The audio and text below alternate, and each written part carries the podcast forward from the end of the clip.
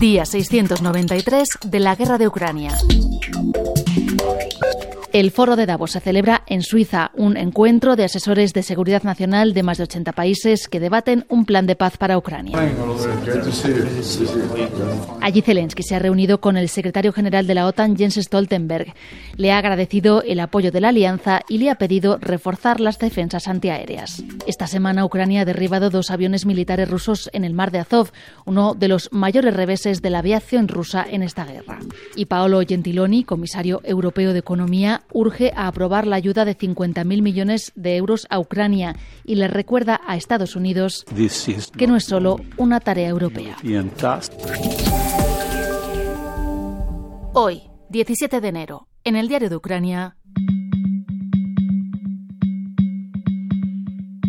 El Mar Negro. Luces y sombras del éxito ucraniano. Soy Sara Blanco.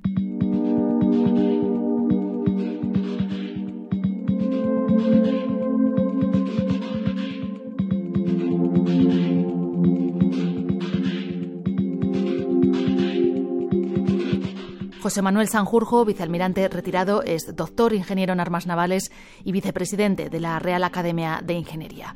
Queremos eh, comentar contigo los últimos éxitos ucranianos en el Mar Negro.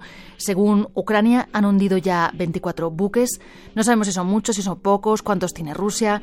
Entre ellos está el buque de desembarco Novocherkassk, que ha sido estas Navidades. No sabemos cuántos de este tipo tiene Rusia. Ya lo hundieron el Moskva en 2022. Bueno, explícanos un poco ¿Qué supone todo esto? Mira, yo creo que para que los oyentes, eh, eh, por ponerles el marco a los oyentes, el Mar Negro es, es casi casi un gran lago, ¿no? Eh, para que tengan una idea, pues la longitud es más o menos como de aquí a París y la anchura, si descartamos el sitio más ancho, pues es más o menos un poco más que de aquí a, a Cádiz, o sea que es un lago grande, pero es un lago, al fin y al cabo casi es un lago, ¿no? Entonces, eh, las lecciones en guerra que se puedan eh, extraer de aquí son muy limitadas y hay que cogerlas con, con alfileres, ¿no? Porque es una, eh, sería un error sacar conclusiones de este espacio tan cerrado del punto de vista naval. Y además tiene una peculiaridad, que es un mar cerrado, puesto que la llave de paso debido al, acuerdo internacional de Montreux eh, de 1936, la tiene Turquía. O sea, en teoría no puede entrar ningún buque de guerra que no esté autorizado o que no tenga base dentro del Mar Negro.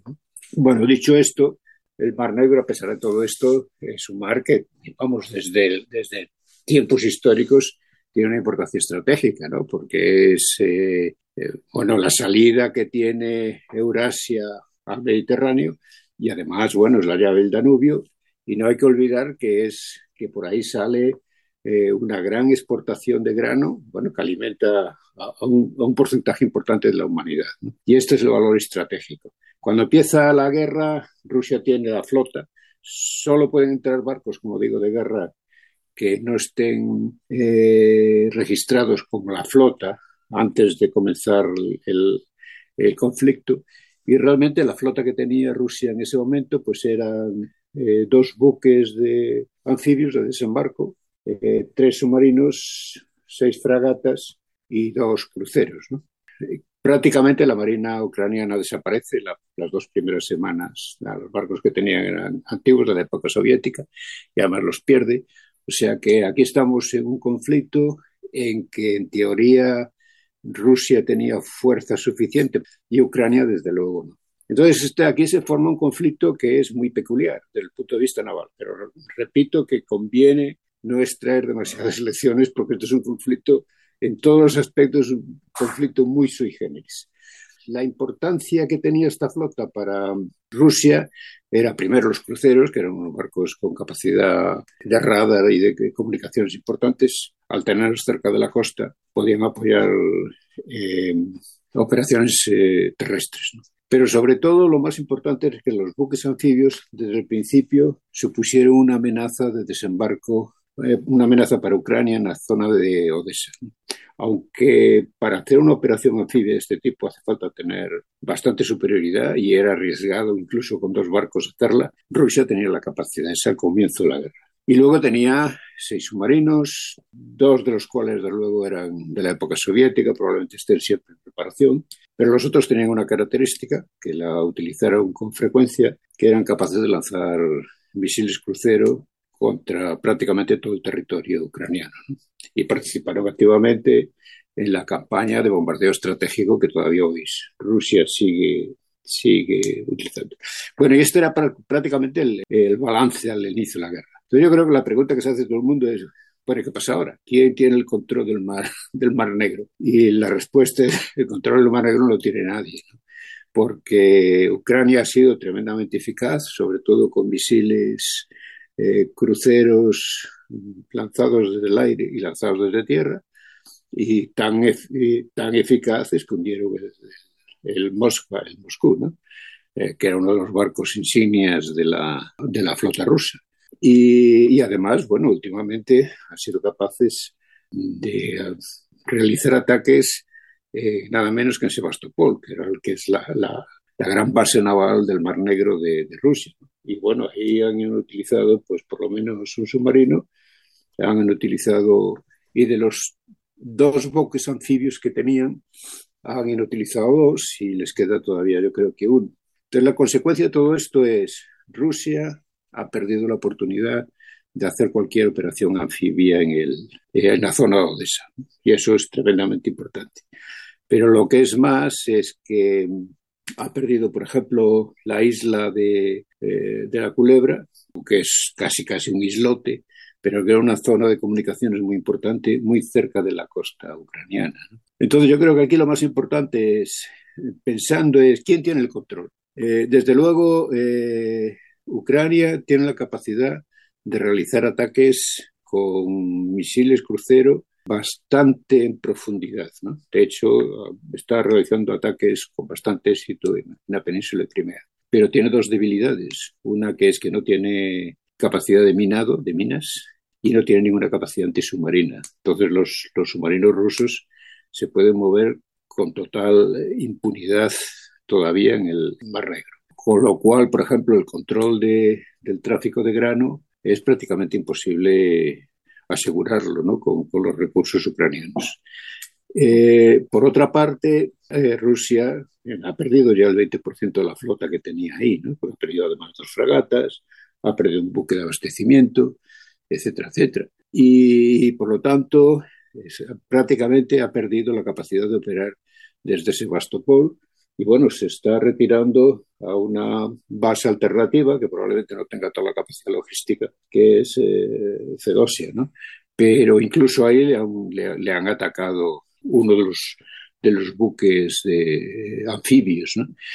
Aquí hay que destacar dos cosas, que la capacidad que está teniendo Ucrania de atacar en profundidad eh, blancos, sobre todo estáticos, porque cuando Ucrania es eficaz en atacar, son normalmente buques que están en base, o sea, no, no tiene la gran capacidad de atacar buques en amar, ¿no? Pero esa capacidad, de luego, está claro que tiene que ser con inteligencia de un tercero, o sea, es muy difícil. El último ataque que hicieron ha sido un éxito porque han penetrado toda la capacidad antiaérea rusa. Y eso, desde luego, no se hace sin un gran apoyo eh, de inteligencia de un tercero. ¿Cómo de grande es? Bueno, pues puede ser, vamos a ver, puede ser, eh, estos son barcos de, de, de, casi 200 metros, ¿no? O sea, son barcos que son capaces de llegar a tierra y desembarcar eh, eh, carros de combate y infantería marina. O sea, que son buques, buques grandes. ¿Y, ¿Y, está totalmente hundido? Sí, sí, sí, sí, los dos están hundidos. Queda un tercero, pero con eso no se puede hacer un ataque, un, un, un desembarco anfibio, ¿no? Es impensable. Ya con dos o con tres es complicado. Los, los, las operaciones anfibias requieren una superioridad tremenda, ¿no? Y, y, y, por lo tanto, la buena noticia para Ucrania es que Odessa está a salvo de un desembarco anfibio ruso. ¿no? Y esa es la gran. El otro gran peligro que hay ahora mismo en el Mar Negro es bueno, la cantidad de minas que hay, que hay descontroladas. ¿no? Yo creo que ahora mismo la navegación en el Mar Negro es, tremendamente complicada.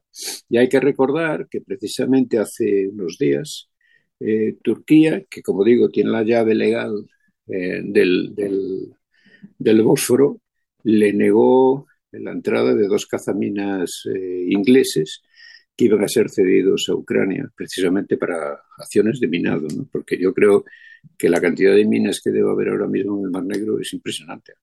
Eh, siguiendo el paralelismo de lo que está pasando en tierra, ¿no? ahora mismo las, las, defensas rusas es la zona más minada en toda la historia militar eh, moderna. ¿Cómo funcionan las minas en el mar?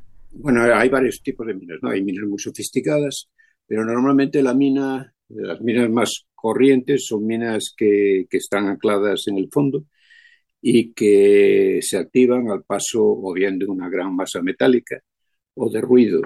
Pero vamos, hay minas muy sofisticadas. Hay minas que están durmientes en el fondo y que cuando se detecta ciertos ciertos ruidos o ciertas masa metálica eh, buscan el blanco. O sea que hay muchos tipos de minas. Pero probablemente el mayor tipo de minas que hay ahora mismo en el Mar Negro sean minas de, eh, minas de ancladas en el fondo.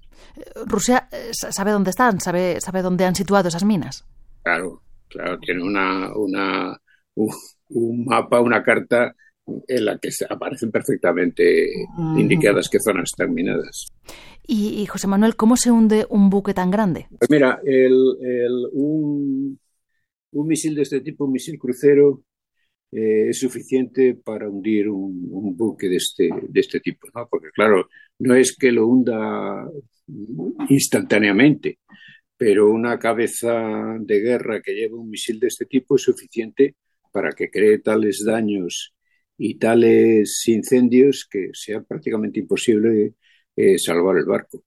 Ahí hay otra cosa, ¿no? Yo lo que he visto, por ejemplo, del, crucero del Moscú, del Moskva, es que evidentemente las dotaciones rusas no están adiestradas para lo que llamamos en Occidente eh, seguridad interior, ¿no? que es control de daños. El barco, yo cuando vi las fotos, no, está, no era un barco para abandonar, a no ser que haya otras, eh, otras razones que yo desconozco. Pero ese barco en ninguna armada, incluida la nuestra, no se hubiera abandonado en esas circunstancias. Es un barco que se podía haber salvado. Eh, tenía incendios, pero si tú tienes dotaciones adiestradas en control de daños, eh, esos incendios son manejables. Y, no tiene por qué perderse un buque de esa capacidad, de esa categoría, solo por un incendio. En cualquier caso, hoy en día los, misiles crucero, que suelen tener una cabeza de guerra doble, la primera cabeza lo único que hace es penetrar dentro de lo que es el casco del barco y la segunda, que es la potente, eh, hace explosión dentro del casco. Los daños son muy grandes, evidentemente. O sea que no es que se hunde inmediatamente, pero el barco queda absolutamente inutilizado y, muchos y en muchos casos hundido, claro. A pesar de los éxitos, digamos, en el Mar Negro eh, de Ucrania, eh, controlar el corredor para exportar grano eh, sigue siendo muy difícil, ¿no? ¿no? eso sigue siendo imposible, porque como digo, Ucrania tiene dos debilidades que no, que no las va a, resolver, yo creo que nunca. Una es el minado, sea, no es capaz de, de, abrir un, una ruta minada de garantía y la segunda es que los, los eh, submarinos rusos eh, ucranianos no tienen ninguna capacidad antisubmarina y los submarinos rusos se siguen moviendo, supongo que con toda libertad en el Mar Negro, no tienen ninguna no tienen ningún peligro. Porque Ucrania no tiene buques, lo hace todo desde tierra, ¿no? Prácticamente lo que está haciendo Ucrania es utilizar, que eso sí lo utiliza, y, parte de los ataques han sido hechos con, con eh, lo que podíamos eh, llamar drones marinos. ¿no? Son buques pequeños, plataformas pequeñas, eh, no tripuladas. Y luego tiene, aparentemente, lo que sí es muy eficaz es en hacer ataques tipo comando con infantería marina. La infantería marina seguramente está, su infantería marina seguramente está adiestrada en Inglaterra. Eh, y la verdad que ha sido muy eficaz. Muchos de los ataques que están teniendo en Ucrania yo creo que son debidos más, casi, casi, eh, más a comandos eh, de infantería marina ucraniana que ataques con misiles o cualquier otra cosa. José Manuel Sanjurjo, vicealmirante retirado, doctor ingeniero en armas navales y vicepresidente de la Real Academia de Ingeniería, gracias. Nada, muchísimas gracias. En el capítulo anterior, Andrei Nikolayuk nos contó cómo ha cambiado su empresa de producción de leche ecológica con la guerra. Su planta procesadora está en Kiev, pero su granja está en Chernigov y llegó a ser ocupada por los rusos. Aunque ya ha sido liberada por Ucrania, todavía no pueden traer la leche hasta la fábrica, a 200 kilómetros de distancia. Todavía no podemos traer la leche de nuestra granja porque las carreteras y los puentes están dañados, pero esperamos conseguirlo pronto. Veremos cómo va todo. Francamente, no lo sé. Uno de nuestros proveedores está en Kharkov, pero su capacidad de producción ha sido totalmente destruida, así que estamos buscando otros proveedores. Hay otros proveedores trabajando, pero no son estables. Espero que se estabilice todo y poder volver a trabajar como siempre, pero por supuesto que nada volverá a ser como antes. Uh, currently our uh, income uh, of course is much much less compared to Actualmente nuestros ingresos son muchísimos más bajos que antes de la guerra. Ahora sobrevivimos como empresa. Vendemos nuestros productos en el mercado local y esperamos recuperar la capacidad previa de nuestra planta procesadora de Kiev. Pero ahora mismo solo vendemos aquí.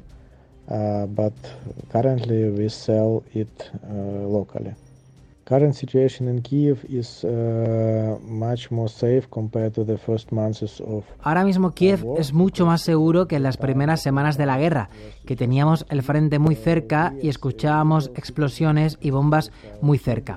Ahora mismo la vida en Kiev sigue siendo peligrosa. Oímos alarmas todos los días y tenemos que bajar al sótano. También los niños que van al colegio, a la guardería, bajan al refugio cuando hay alarmas. Los transportes dejan de funcionar. Desde ese punto de vista, nuestra vida es mucho peor que antes de la guerra. Uh, es muy simple, pero es totalmente cierto. Valora cada momento en tu vida y vive al máximo, porque puede que no haya un mañana.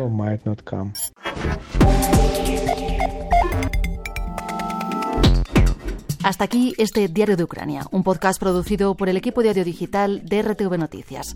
Juanjo Cubero ha puesto la voz en español Andrei Nikolayuk. La grabación es de Mercedes García. Yo soy Sara Blanco. Nos escuchamos el próximo miércoles. Adiós.